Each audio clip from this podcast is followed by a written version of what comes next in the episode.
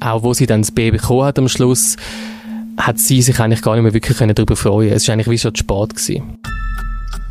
Dies ist der Fall. Ein Podcast vom Beobachter. Mein Name ist Erik Fackung. Unser heutiger Fall betrifft einen Selbstmord mit Einwanderungshintergrund. Lukas Lippert, du hast den Fall von der jungen Frau namens Susanna aus der Ostschweiz beschrieben. Die junge Frau, die vor einem Jahr Selbstmord gemacht hat. Eine Geschichte, die tragisch ist, wo du auch einen Preis bekommen hast, genau für die Geschichte, die wir heute besprechen werden, und zwar den Medienpreis für Qualitätsjournalismus. Ein wirklich tragisches Schicksal. Bevor wir überhaupt auf die Einzelheiten auf dem Fall eingehen, wie ist denn die Geschichte bei dir angekommen? Also es ist ganz ursprünglich ist das ein Bicke-Fall gewesen. Äh, wir haben beim Beobachter die Möglichkeit, dass äh, die Leserinnen und Leser äh, sich bei uns können melden wenn sie das Gefühl haben, dass sie einen Missstand erleben. Und Susanne hat sich da gemeldet, äh, wo sie noch 17 war und hat äh, erzählt, dass ihre Ausweisung droht, wenn sie bis zur Volljährigkeit, also bis sie 18 ist, keine Lehrstelle findet. So. Picke-Dienst muss man sich vorstellen, dass du da am Telefon sitzt genau. und dann meldet sich die junge Frau. Genau, am Telefon, genau. Ich bin am Telefon gesessen, die hat sich gemeldet bei mir. Ja, und dann ist natürlich ja, üblich im Journalismus, äh, oder zumindest bei uns, wir, die Zeit haben, dass, dass man sich dann mit diesen Leuten trifft, wenn man das Gefühl hat, das ist eine Geschichte, es ist etwas dran, diesen Aussagen. Äh, und ich habe das dann auch gemacht, ich habe sie in Winterthur getroffen. Ich habe sie dann auch noch, noch, noch ein paar weitere Mal getroffen und sie haben mir dann sozusagen ihre ganze Lebensgeschichte im Prinzip erzählt. Mhm. Also genau. zu dieser Lebensgeschichte kommen wir jetzt dann genau. Ähm, aber jetzt, was einen interessieren könnte, wäre zum Beispiel eben die Rolle als Journalist und auf der anderen Seite du als, als Mensch. Kann man das wirklich trennen in diesem Moment oder ist man einfach mal persönlich betroffen? Ja, also klar, also, also ich bin extrem persönlich betroffen gewesen. Es ist, äh, ja, es macht, macht einem irgendwie schon fassungslos, wenn man das hört, äh, was sie alles hat müssen durchmachen in diesen jungen Jahren. Eben damals hat sie ja noch gelebt, äh, wo sie dann tatsächlich ein Jahr später Suizid begangen hat, ist nochmal viel krasser gewesen für mich, oder? Dass, dass sie, ich hätte, ich hätte es nie gedacht, dass sie das macht.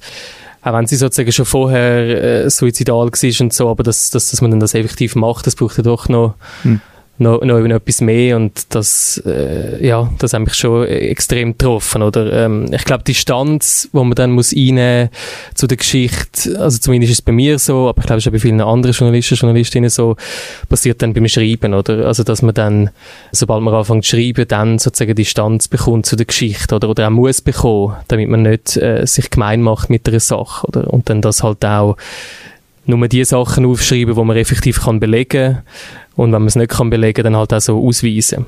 Also das, das ist mir sehr wichtig, jetzt gerade in so einer Schicksalsgeschichte, dass man nur das aufschreibt, was man auch effektiv kann belegen, oder weil die Mutter beispielsweise hat auch ganz viele andere Sachen auch noch erzählt, was sie erlebt hat oder glaubt zu erleben haben und da haben sich nicht alle Sachen bewahrheitet. So. Auf die Sache kommen wir jetzt dann gerade zurück. Ähm, also wirklich ein, ja, ein Schicksal, wo, wo einem näher gehen kann und auch ein Journalist, der die Geschichte dann erzählt. Ja, erzähl mal von dieser Susanna. Was ist, was ist das für eine junge Frau gewesen? Ja, also eben zum Zeitpunkt, wo sie sich bei uns gemeldet hat oder bei mir gemeldet hat, ist sie 17 gewesen. Äh, sie hat mit ihrer Mutter in einem kleinen Dorf im Kanton Thurgau gewohnt, so an der Grenze zum Toggenburg und äh, ist in dem Moment gerade auf der Suche nach einer Lehrstelle. Sie hat das zehnte Schuljahr gemacht, ähm, wie sie nichts gefunden hat nach der Sek und hat dann äh, wo sie 18 geworden ist, tatsächlich noch eine Lehrstelle gefunden als Coiffeuse. Ähm, also zum Zeitpunkt, wo sie dann Suizid begangen hat, ist sie im ersten Lehrer gewesen als Coiffeuse in, äh, in Wiel, in einem kleinen Coiffeurgeschäft und ist dann auch schon ausgezogen gewesen bereits von die Also sie hat das letzte Jahr wo sie gelebt hat, hat sie in Wattwil gelebt. Eingangs habe ich es gesagt, der Migrationshintergrund. Und der spielt bei dem Suizid, glaube ich, eine wichtige Rolle. Kannst du mal ein bisschen Details gehen? Ja, also Susanna hat in dem Sinn kein Mikro, also ja, hat, äh, ist da, da in der Schweiz geboren. Sie ist in, äh, in Frauenfeld auf die Welt gekommen, im Spital, äh, ganz normal. Und hat auch das Leben lang in der Schweiz gewohnt, hat da alle Schulen durchlaufen, hat dann nur ausschließlich Schweizerdeutsch geredet. Aber ihre Mutter äh, ist Ende 90er Jahre in die Schweiz geflüchtet aus der Türkei, aus Istanbul, hat dort angegeben, dass sie politisch verfolgt wird Und das hat aber das Migrationsamt oder die Beamten, die, die ihren Fall geprüft haben, haben das ihr nicht geglaubt. Man ist aber dort zum Schluss gekommen, dass sie nicht kann zurückgeschafft werden Und in so Fällen kommt dann eben der sogenannte F-Ausweis über, also die vorläufige Aufnahme. Aber das gilt jetzt für Mutter? Das gilt für die Mutter, genau. Und dann äh, ist dann äh, irgendwann Susanne auf die Welt gekommen. Äh, die Mutter hat äh, da in der Schweiz einen ähm, portugiesischen Gastarbeiter kennengelernt und mit ihm zusammen hat sie eben dann die Tochter gehabt, die Susanna. Und anscheinend äh, ist das so, dass sozusagen die Tochter den Status von der Mutter bekommt, mhm. weil sie sind nicht geheiratet gewesen. So. Das heißt aber auch, dass weder die junge Frau noch die Mutter die eine ist seit langer Zeit da und die andere ist in der Schweiz geboren sogar, dass keine von beiden eigentlich einen, einen Schweizer Pass haben oder eigentlich da eigentlich gar nicht die Heimat sind. Das heißt ja, das Stück heißt ja auch ohne Heimat. Genau, ich habe das Stück so genannt, weil es, eben weil mir das auch Susanna immer wieder gesagt hat, oder, dass sie sich obwohl sie gar nicht anders kennt als die Schweiz, wie nie richtig da die gefühlt hat oder sie hat sich immer fremd gefühlt.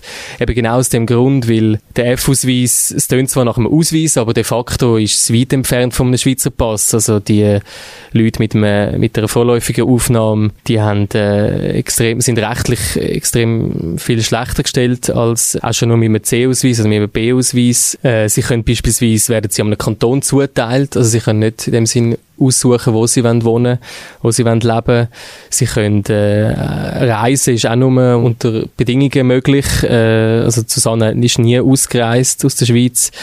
Und auch zum Beispiel Sozialleistungen sind weniger hoch als bei Menschen mit, eben mit, mit Schweizer Pass oder mit, mit einem B-Ausweis oder C-Ausweis. Mhm. Das heißt aber, also quasi, dass die Tochter nie aus dem Status rausgekommen ist, den die Mutter hatte. Ja, mit einer Einschränkung, äh, eben kurz vor ihrem Tod, also neun Monate, wenn, wenn ich es recht im Kopf habe, vor ihrem Tod, eben wo sie dann die Lehrstelle bekommen hat als Coiffeuse, dort hat sie dann effektiv ein B bekommen. Ähm, aber ich habe das auch im Text so geschrieben, äh, sie hat sich eigentlich nie, also ich habe sie auch darauf angesprochen, eben, dass es ja super ist und äh, ob sie sich jetzt, also ja, dass sie sich freut und dass ich mich freue für sie, dass sie das jetzt bekommen hat.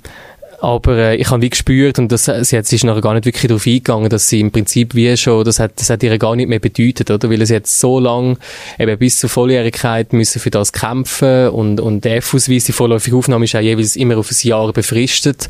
Also heisst, man muss jedes Jahr wieder einen neuen beantragen. Mhm. Und einfach der Kampf, jedes Jahr das zu bekommen und immer mit der Angst müssen zu leben, äh, den vielleicht nicht mehr äh, zu bekommen und dann müssen, müssen äh, gehen, der ist einfach extrem aufreibend für sie. Und darum habe ich wieder den Eindruck gehabt, auch wo sie dann das B bekommen hat am Schluss, hat sie sich eigentlich gar nicht mehr wirklich darüber freuen Es war eigentlich wie schon zu spät. Gewesen. Mhm. Ein ganz langer Prozess jetzt Katharina Sigrist vom juristischen Beratungsdienst vom Beobachter. Weiß man dann, wie viele solche Fälle gibt? Jetzt lassen wir, lassen wir mal den, den, den Suizid, der dann passiert ist, einfach auf der Seite. Weißt du da irgendetwas dazu? Ja, also ungefähr sind das rund 50.000 Menschen, die vorläufig aufgenommen gelten, also so einen genannten F-Ausweis haben. Und von denen sind dann aber gut 7.000 da in der Schweiz geboren.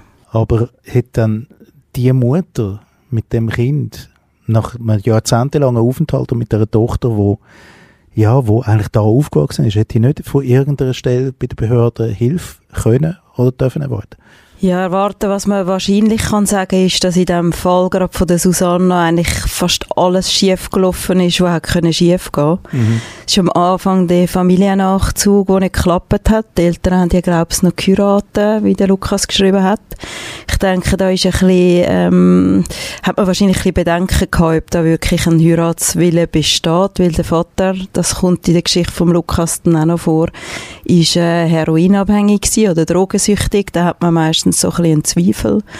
Und nachher, denke ich, hat man vielleicht sich halt als Behörde nicht Mühe gemacht und das macht man halt selten, um jemanden drauf aufzulupfen. Und da hat man bei der Susanna sicher, weil sie schon jahrelang ja da geboren ist, vielleicht mit einem Härtefall können argumentieren mhm. Sie zumindest den F-Ausweis sehr viel früher in einen B-Ausweis hätte können umwandeln mhm. Eben, also eine Aufenthaltsbewilligung hätte sie eigentlich verdient gehabt, könnte man sagen, wenn sie nichts anderes kennt als die Schweiz. Ja, verdient.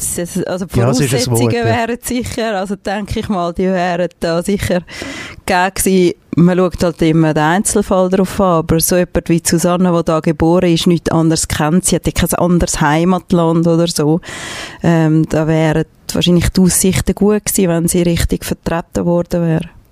Und das Ganze endet in einem Suizid, Lukas. Wann ist denn das passiert und was weiß man über die genauen Umstände?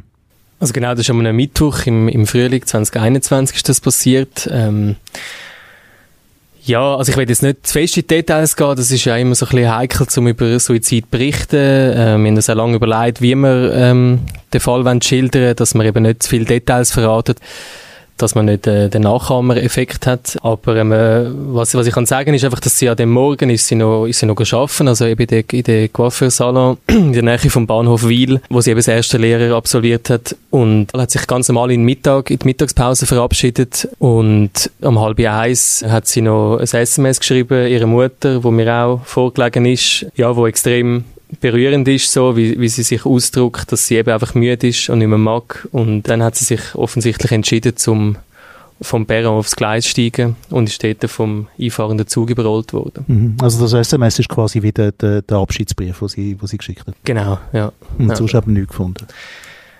Also in dem Sinn so äh, ein Abschiedsbrief oder so haben wir nicht gefunden, nein. Mhm. nein. Mhm. Eben, man hat einfach nachher im Rucksack, äh, die Polizei hat nachher den Rucksack sichergestellt, wo sie zurückgelassen hat im, im Coiffeurgeschäft. Dort hat man einfach noch Unmengen an ungeöffneten Briefen gefunden, also eben, wo es auch darum gegangen ist, dass sie hätte wieder müssen Unterlagen einreichen um den B-Ausweis zu erneuern. Der ist ja dann eben ein Jahr alt gewesen, ungefähr. Ja, und das hat aus meiner Sicht jetzt deutet das schon darauf hin, dass sie, dass sie schon länger wahrscheinlich mit dem Gedanken gespielt hat, wenn, wenn sie nicht mal mehr ihren Brief aufgemacht hat. Also, mhm. ja. Ganz viele Briefe, die gekommen sind, offenbar von den, von den Behörden auch. Wenn man jetzt eine Solistik-Geschichte haben wir das Gefühl, Katharina, das, das ist wieder wie das Zusammentreffen von auf der einen Seite ja, was weiß ich, Regeln oder Gesetze, die aufgestellt sind, auf der anderen Seite natürlich auch ganz heftiges, ja, menschliches Leben, wo vielleicht manchmal nicht ganz zu den Regeln passt. Also das Aufeinandertreffen ist wahnsinnig schwierig. Und der eine Teil haben wir wirklich ausklammert, oder nicht? Ja, das ist so. Also ich glaube, solche Bewilligungen sind immer befristet. Eben F-Ausweis jedes Jahr, wo man muss erneuern. B-Ausweis kommt es dann ein bisschen darauf an, kann auch mal länger sein. Aber für die Menschen, die das betrifft, ist das halt ein riesen Damoklesschwert, das ewig über ihnen hängt. Und wenn man da nicht fest im Leben steht oder vielleicht Umbrüche vor sich hat, unsichere Arbeitsstelle, äh, unsichere Familienverhältnisse, dann kann das sehr belastend sein und umso tragischer, dass es dann bei der Susanna bis zum Suizid gekommen ist. Hätte es dann noch Stellen gegeben, also wo, wo sie sich vielleicht äh, hätte daran können wenden, wo ihre Hilfe hätte können geben? Also es gibt Beratungsstellen für Migranten, wo man sich auch kann, ähm, in rechtlichen Sachen erkundigen und beraten lassen am besten sucht man die halt einfach online oder fragt vielleicht bei der Gemeinde an, wo es da irgendetwas gibt, die als Anlaufstelle. Aber es gibt's. Und es ist auch sicher zu empfehlen, weil die Leute häufig überfordert sind, schon nur mit der Sprache und mit dem Recht sowieso. Das Migrationsrecht ist nicht einfach. Mhm. Ist man dann auf eine gewisse Art auch ein bisschen überfordert mit diesen Härtefällen? Weil die menschlichen Schicksale, die sind ja schon heftig, oder daherkommen. Ich glaube schon, dass man überfordert ist und es ist kein Geheimnis, dass gerade im Migrationsrecht viele Fehlentscheide gefällt werden. Die Leute, die das wie am Anfang entscheiden, haben häufig nicht eine juristische Ausbildung und Ämter machen auch ein bisschen Politik. Also man hat dann vielleicht eher das Gefühl, man tut eine restriktive Einwanderungspolitik betreiben, tut eher mal ein Gesuch ablehnen als äh, bewilligen. Und auf die andere Seite hat man die betroffenen Personen, häufig können die gar nicht Deutsch und haben sogar Angst vor der Behörde Behörden. Das haben sie vielleicht in ihrem Heimatland mal so gelernt, oder? Dass man sich da nicht gross einmischt. Mhm. Jetzt, Lukas, hast du auch Kontakt mit den Behörden, nehme ich jetzt mal an. Was, was haben denn die für eine Haltung zu dem Fall? Also eben, wie das halt so häufig so ist, wenn man mit einem, mit einem Einzelfall kommt, selbst wenn der dokumentiert ist, selbst, selbst wenn man eine Vollmacht hat, kommt man häufig zur Antwort über, dass man sich zu den Einzelfällen nicht äußern und verweist einfach auf die allgemeine Praxis. Und jetzt da hat mir das zuständige Migrationsamt vom Kanton Thurgau einfach geschrieben, eben, es, man, man hat ja Möglichkeit gehabt, zum, zum juristischen Weg gehen. Sie hat das einfach können, also, ja, es ist ihr freigestanden, zum, zum das anfechten in dem Sinn. Ähm, aber wie es Katharina schon gesagt hat, ist in dem Fall, habe ich Gefühl, und das hat auch der Experte, den ich im Text zitiere, der Marx Bescher, der, Migrationsrechtsspezialist, der schon extrem lange auf dem schafft, äh, hat, hat mir eben auch gesagt, oder, dass, dass da so ein, ein Geist von der Abwehr äh, da ist bei diesen Migrationsämtern, dass man eher einfach mal die Haltung hat, einer weniger ist, ist besser mhm. als einer mehr. Ja. Und darum extrem hohe Hürden und je nachdem, was dann ist, kann man dann auch scheitern daran. Jetzt die Frage ist, die Mutter, die ist immer noch am Leben und ist immer noch da in der Schweiz. Wie geht es an ihr heute? Ja, sie wohnt nach, nach wie vor nicht mehr im gleichen Dorf. Sie ist jetzt ein paar Dörfer weiter gezügelt. Ähm, ja, ihr geht's extrem schlecht. Also, äh, eben, wie schon gesagt, sie ist, seit sie in der Schweiz ist, hat sie den F-Ausweis, das ist sie in dieser vorläufigen Aufnahme und es hat sich nicht geändert. Und es hat sich nichts geändert. Es wird sich leider auch nichts ändern für sie. Also, sie hat ja eigentlich, also sie hat eigentlich keine Perspektive in dem Sinn, zum, zum jemals einen anderen Status zu bekommen. Ja, und es ist einfach, es ist schon tragisch, oder? Ich habe sie jetzt auch nochmal getroffen. Sie ist, ähm, Sie sitzt einfach daheim, hat das Bild von der Susanna an der Wand, äh, wo sie, wenn sie, wenn sie auf dem Sofa sitzt, direkt kann anschauen. Sie kann auch nicht mehr eigentlich Zug fahren, weil sie jedes Mal dann an Suizid denkt, äh, logischerweise. Also ist auch verständlich. Susanna hat einen Hund gehabt. Und der Hund reagiert jedes Mal um 5 Uhr, wo Susanna amix äh, vom, vom Arbeiten heimgekommen ist, reagiert er auch jetzt noch jeden Tag mit Kläffen und an den Türen. Ähm, wartet auf das äh, Und wartet darauf, eigentlich, dass Susanne heimkommt. Das heisst, sie wird eigentlich jeden Tag daran erinnert, ähm, dass sie nicht mehr da ist. Und ja, und sie ist halt auch sehr alleine. Was häufig in so Fällen leider so ist, dass, dass die Menschen halt dann häufig einfach sehr allein sind. Erhalten ja. sie dann überhaupt keine Hilfe, oder? Wie sieht das aus? Also finanziell, oder? Überhaupt auf irgendeine Art? Sie hat auch äh, psychiatrische Hilfe, äh, also sie, sie, sie ist schon mehrmals auch stationäre Behandlung gewesen und hat äh, finanziell, ja, hat sie, sie hat eine IV-Rente, aber das ist natürlich, ja, wie soll ich sagen, in dem Sinne, es fehlt ihr an nichts jetzt rein materiell, also sie, sie hat zu essen und genug Geld in dem Sinne, dass sie kann leben, aber es ist halt wie so ein bisschen im goldenen Käfig, oder sie hat wie nichts zu tun und eigentlich nichts, also eben keine Perspektive und das ist eigentlich das, was schlimmer ist jetzt ihre Situation. Hat sich dann etwas geändert, wenn sie jetzt würde das B bekommen zum Beispiel oder eine andere Aufenthaltsbewilligung? Ja, also jetzt in ihrem Fall ist es halt schon so, dass sie halt schon so lange in dieser Situation ist und halt auch eben aus, aus dieser ganzen Geschichte, eben das äh, habe ich auch alles aufgeschrieben, eben mit, mit der äh, Misshandlung von ihrem, von ihrem Ex-Mann und so weiter, ist sie natürlich psychisch so angeschlagen, dass sie wahrscheinlich auch, wenn sie das B hätte, nicht könnte schaffen und in dem Sinn würde sich wahrscheinlich nicht wahnsinnig viel ändern. Es hätte sich aber etwas geändert, wenn man ihr am Anfang eine Perspektive gegeben hätte, oder? Sie hat am Anfang auch geschafft in der Schweiz, immer wieder und ich glaube, wenn wenn, wenn man solche Leute äh, am Anfang so etwas ermöglicht, eine Perspektive ermöglicht, dann ist es natürlich eher möglich, dass, dass man ein selbstbestimmtes Leben kann führen kann, auch in der Schweiz. Ja, und politisch ist die äh, vorläufige Aufnahme eigentlich schon seit längerem ein Thema, immer wieder ein Thema. Die linke Seite versucht das eigentlich immer wieder zu ändern. Es gibt auch die Eidgenössische Migrationskommission, die eigentlich seit langem fordert, dass man eben so die Menschen sozusagen so auf unbegrenzte Zeit eben in dem Schwebezustand zu lassen, dass sie das für problematisch halten und eigentlich eben fordert, dass man das nur begrenzt kann vergeben. Also, dass man nach sechs Jahren spätestens irgendeinen anderen Status bräuchte, oder? Dass, dass man nicht 20, 30 Jahre lang in, in so einem Schwebezustand muss ausharren. Eben, ich kann mir vorstellen, dass das im Interesse von einem Staat ist, Leute eben genau in so einem Schwebezustand zu lassen, oder? Ja, wie es der Lukas gesagt hat, es ist einfach schwierig, dann eine Perspektive sich zu schaffen, gerade auf dem Arbeitsmarkt. Wenn auch ein Arbeitgeber jedes Jahr damit muss rechnen, dass sein Arbeitnehmer äh, plötzlich nicht mehr da ist, das schreckt halt viele ab und da kommt man einfach dann selten auf die eigenen, auch wirtschaftlichen Beine und das ist dann auch immer eine Voraussetzung, dass man dann überhaupt eine Perspektive hat auf einen Ausweis B. Also die Leute äh, dürfen nicht bleiben, aber können nicht gehen und sind da einfach gefangen, immer so ganz ganz unbefriedigenden Zwischenstatus.